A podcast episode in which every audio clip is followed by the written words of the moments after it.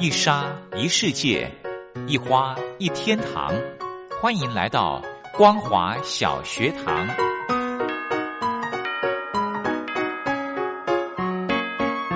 让我们一起学习，一起分享光华小学堂。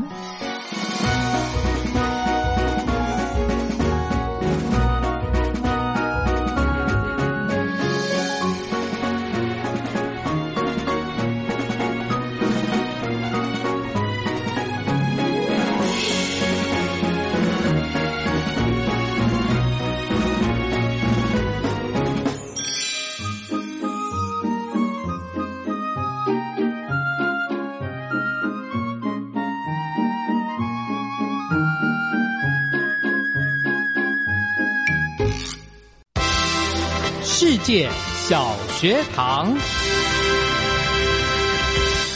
听众朋友，大家好，欢迎收听光华小学堂，我是黄轩。今天的节目呢，要跟听众朋友探讨中共两会社会议题的观察与评析，邀请到。文化大学政治系副教授王启年副教授来跟听众朋友做一个深入的剖析。节目进行之前，我们先来欣赏一首好听的歌曲，陈星所带来的《回不到从前》。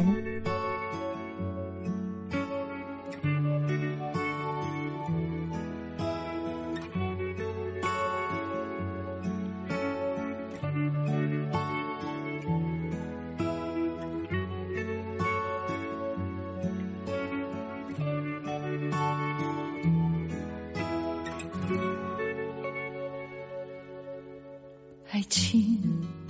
慢慢的变了，记忆开始离散了。从今后我们走远，以后不再见面，明白了，缘分再也不想双眼模糊了视线，耳边放空了一切。记得那天你的脸，没有了那种甜，我们已回不到从前。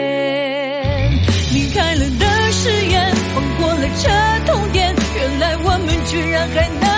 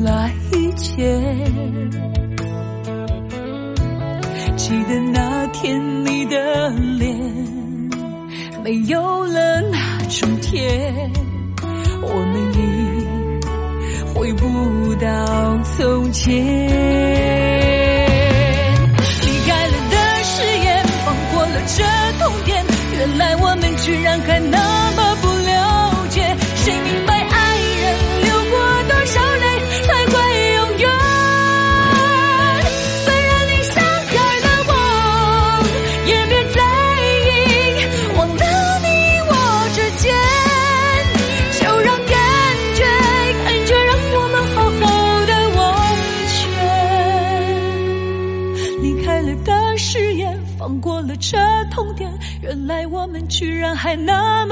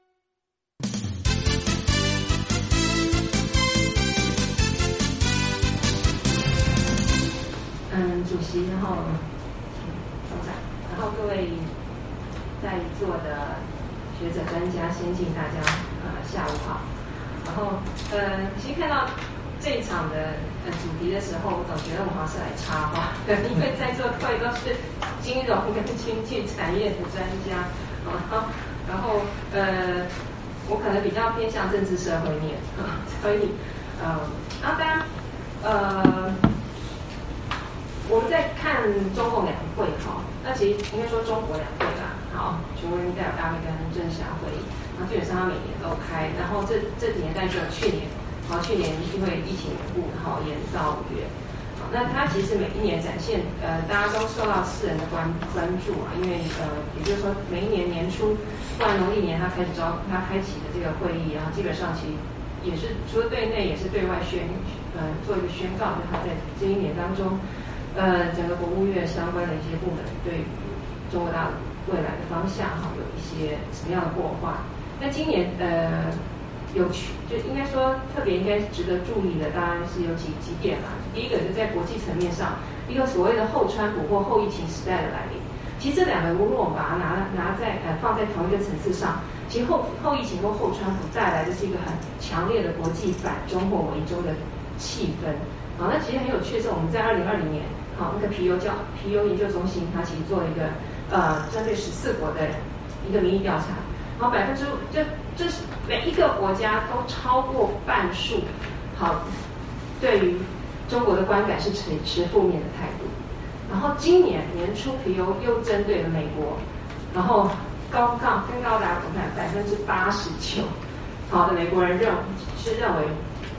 说随着中国举这个势力的越来越强大，好。美国人民有百分之八九的比例视中国为竞争对手，而竞争对手长期以来可能都就随着中国势力越来越越强，竞争对手其实基本上也许呃没有那么紧紧张，可是在这其中的比例会认为他是个敌手，哈，就已经是个敌对的态度了，哈。那这呢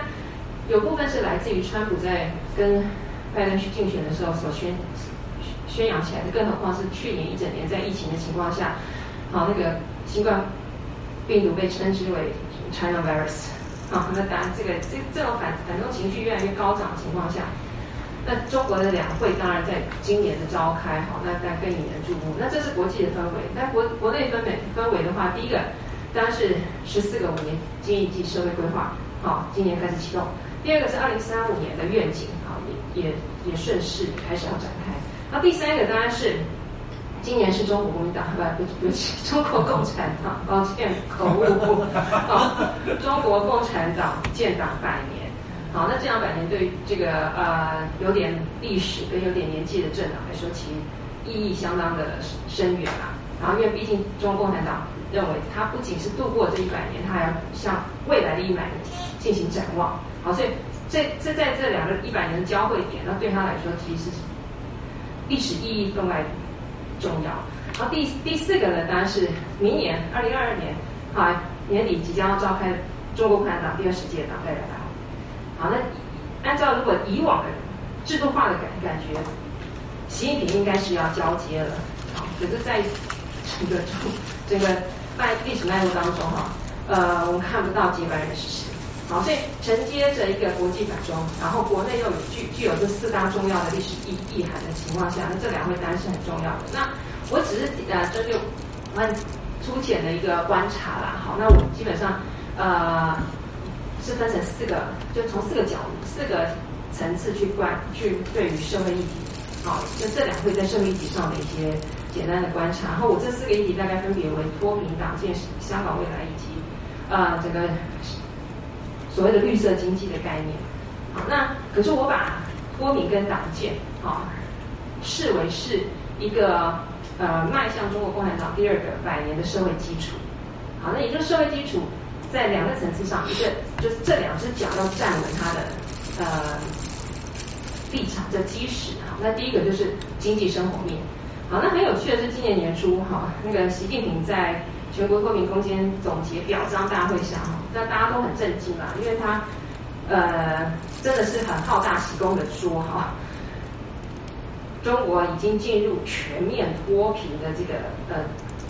状态啊。取得重要的胜利，是带领了什么九千八百九十九万农村贫困人口全面脱贫。然后甚至习近平是以一个人间奇迹哈做一个呃这个结论，好人间奇迹。这其从他整个在那个脱贫表彰大会上，其实可以完全的看得出来，就他的谈话一系列谈话看得出来，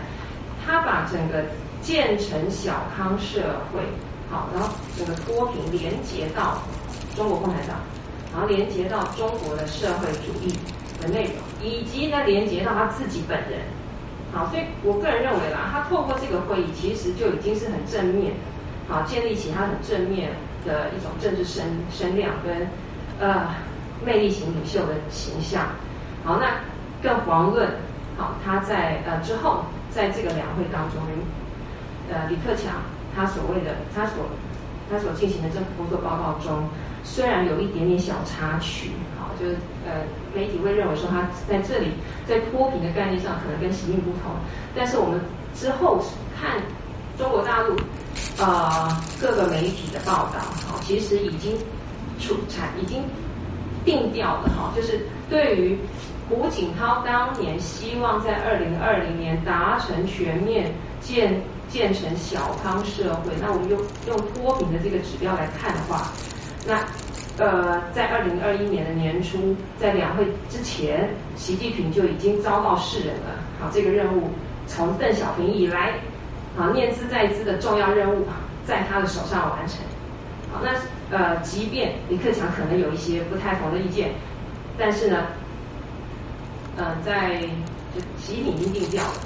好，那这个其实。当然是为习近平提出所谓的啊新时代中国特色社会主义奠奠定好一个强而有力的经济基石。那所以在务实的方面，如果我们用脱贫的来观察，呃，那我们另外一个概念就我从务虚的角度看，那也是在观察呃李克强在政工作报告中哈很有趣的谈到党党建的同时，以往他其实都有谈到的，好每次每每一年在两会都会谈到，然后。谈到的内容不外乎就是要从严治党，要打贪腐啊。但是今年特别强化的一个概念，就是要展开学习党史教育。好，那这个我相信他跟呃之前在两会之前，其实习习近平已经好在一个所谓的呃党史学习教育运动大会上，其实已经提出来了。那这个是很有趣的地方。是因为这是中共史上大概第一次以中共中央名义开展的党史学习教育运动，好，所以我我我把它呃拿，就我觉得它是一个很重要的，可能我日后也是可以去观察的啦。那我个人如何看待这一次的党史学习教育？然后我个人认为是认为说，习近平透过他个人的这个美丽魅力型领袖的形象，然后。不仅是将整个百年的中国共产党发展史与中国现代史的那个发展历程链接在一起，啊，并且透过强化对党史教育，巩固他自己对党史未来或党就对党史的诠释权利。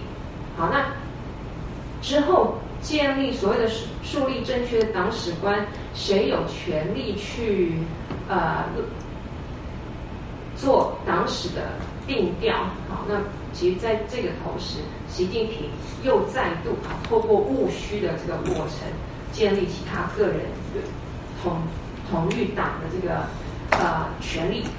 那在在此同时哈，其实很有趣的是，今年呃，不仅是学习党史教育，而且另外针对高校的党建行动，好，就是对于普通高校所谓的基础工作条例也进行修正。然后在我看来，就其实习近平已经展开了哈，在一个面对呃日变化越来越剧烈的一个社国际跟国内社会环境，他其实想要强调的是，透过政治思想教育对社会进一步的控制。好，那如果这个是在他在呃整个中国大陆社会层面所建立的两个基石之后，那我觉得通透过党史教育或党强化高校党建的过程当中，我我就要连接到第二个层次，就是两个议题的概念。第一个就是这次政治呃这次的会议最重要的一个可能就是对于香港选举制度的修正。好，那可是我我在这边其实我们又要把重点放在那个选举制度好的修修改，但是我个人是认为，他如果在中国内部的社会强化政治思想教育，他就无法容忍香港社会的不稳定性。好，那虽然他无法在香港推动党史教育运动或者是党建，但是这时候其实是他也必须要做出一个很强而有力的行动，就是他在强化对中国内部社会稳稳定的手手段的同时，他必须展现给社会呃中国大陆内那个民众看。他对香港社会一样采取的是强而有力的控制手法，他不可能采取所谓的双双重标准，啊，所以呃，那当然，对于香港的管制越来越严苛，可能从呃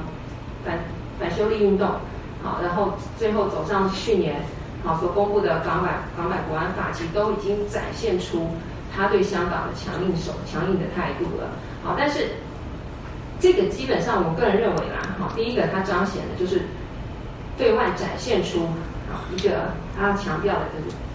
中国大陆自主性啊它的独立性啊不容一切外部势力啊予以干预中国内政。啊，第二个呢，它其实也要强化的就是对于日益强烈剧烈的。国外国际的反中情绪，它必须要给中国大陆也顺之增长的民族情绪要有一个回应。好，所以他对于香港的强烈的控制，其实我个人认为，他第二个目的就是他对于极他自己内部本身极端的民族情绪的激烈化，他必须要有所反应，然后反映的就是他不能过于软弱。好，那当然最后一个就是。他既然对中国内部社会强化他的政治控制力、政治思想教育，同时视香港为自己领土的一部分的中国大陆，势必要强化对香港的控管力。那对于香港选举制度的革新跟改革，其实就是它的一个步骤了。那呃，第四个角度，我就是从一个减碳，那相对它就比较是一个软软软议题了。好，那。如果在香港或新疆甚至其他地方，跟中跟其他国际社会是硬碰硬的话，那其实中国大陆也试图展现出它可以在国际社会上作为一个负责任大国的一个议题，那就是所谓的碳碳排放量。那不可讳言的，中国跟美国是全世界两大经济经济呃强权，但也是碳排放量两个。非常大的国家，而在拜登一上台的时候，就已经宣布说他要返回巴黎协定。当然，他也宣告了，好，他希望什么？他希望在二零五零年，啊，能够让美国进入到一个净零开放的这个道路。但是，所以在此同时，日中国也不遑多让啊，宣告说他二零六零年要达到碳中和的目标。那我个人认为是，他可以利用。那当，我们在整个工作，李克强的工作、政治工作、政府工作报告，其可以看得出来。呃，除了强化绿色经济以外，我个人认为他提出了百分之六的经济成长率，好，其实呃，其实我我个人认为百分之六其实对中国来说应该不难达到，好，那在这么轻易可就可以达到的目标上，那它到底隐含着什么意涵？那我我是这么去看的哈，我是认为它现在已经开始逐步要进行脱钩，就是把经济成长率跟中国共产党的执政能力脱钩。好，那第二个当然就是它要开始摆脱它盲目追求 GDP 成长的这种呃经济行动中，然后转化成绿色经济与生态环境政策的推动，它可以同时。透过碳议题来建立与国外合作的一个契机跟跳板，所以在这个同时，我们也可以看到中美已经成立了脱碳工作组，然后已经特别委任了相关的一个有关于这个碳排放的一些呃的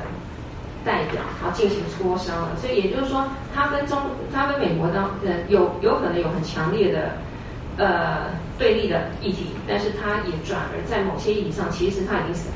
透露出他可以跟美国合作，而在透过美国跟美国合作的同时，他又可以达到达成，啊，在全球的政治舞台上宣示说，它作为一个大国在生态保育上，它的确担负了它应有的责任。好，所以我个人认为它是一箭双雕，它是有一箭双雕之效果啦。所以它该硬的地方很硬，该软的地方它也它也。呃，毫不讳言的，就是可以可以很软性的，透过这些软软议题去跟世界各国进行合作。好，所以呃，我基本上是从这四个角度，好来对于中国大陆，好这次的两会进行一个从社会面的一个简单的观察，然后请各位多多指正，谢谢。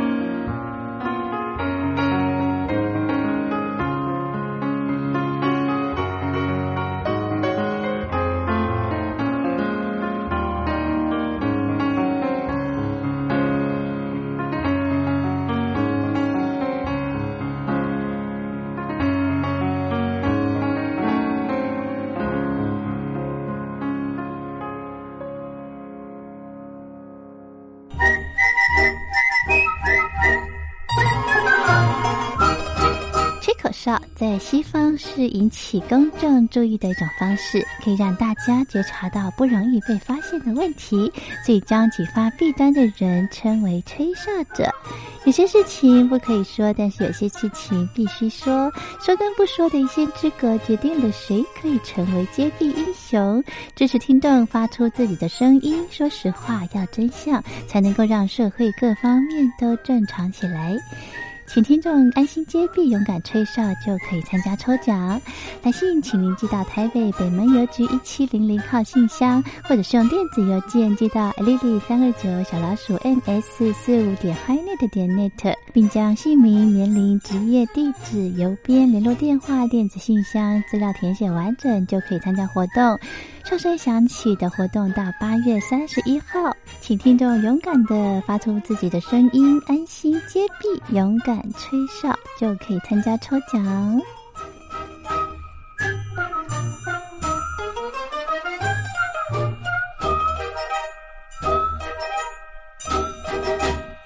好的，今天的论坛呢，谈到中共两会社会议题的观察与评析，是由文化大学的政治系副教授王启年王副教授来跟听众朋友做一个深入的探讨。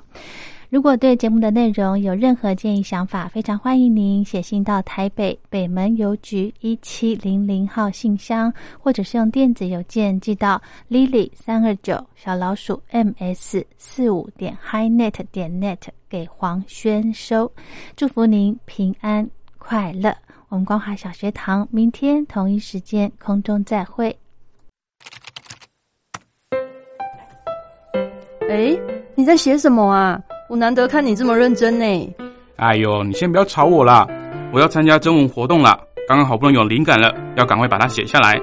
征文活动？什么样的征文活动啊？嗯，你不知道吗？就是王琦的节目，除了音乐之外，正在举办的听友征文活动，越听越有感。哦，这个我知道，我知道。但是说真的，我对音乐真的一窍不通哎，可能没办法写出什么所以然来。哦，拜托，又不是只有音乐可以写。你没有仔细听王琦的节目吗？既然是除了音乐之外，就表示还有很多内容啊！你可以写美中台的国际情势观察、两岸关系等等，这些都是节目中有提到的哦。是哦，原来这些也都可以写哦。那我还蛮多想法的。嗯，那你打算要写什么了？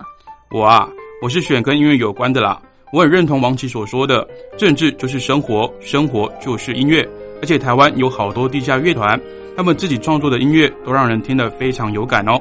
所以，如果你对这一类的主题有想法的话，也可以投稿这个内容啊。哦，听起来很不错呢。我现在有很多灵感了，那不吵你，我也要赶快去动笔，拜喽。哎，那你知道怎么投稿吗？这还要你教吗？纸本邮件寄到北门邮政一七零零号信箱，北门邮政一七零零号信箱，或是电子邮件寄到 lily 三二九 at ms 四五点 highnet 点 net。L i l i 三二九 at m s 四五点 h i n e t 点 n e t 就可以啦。嘿，那要记得在七月三十一号以前寄出哦。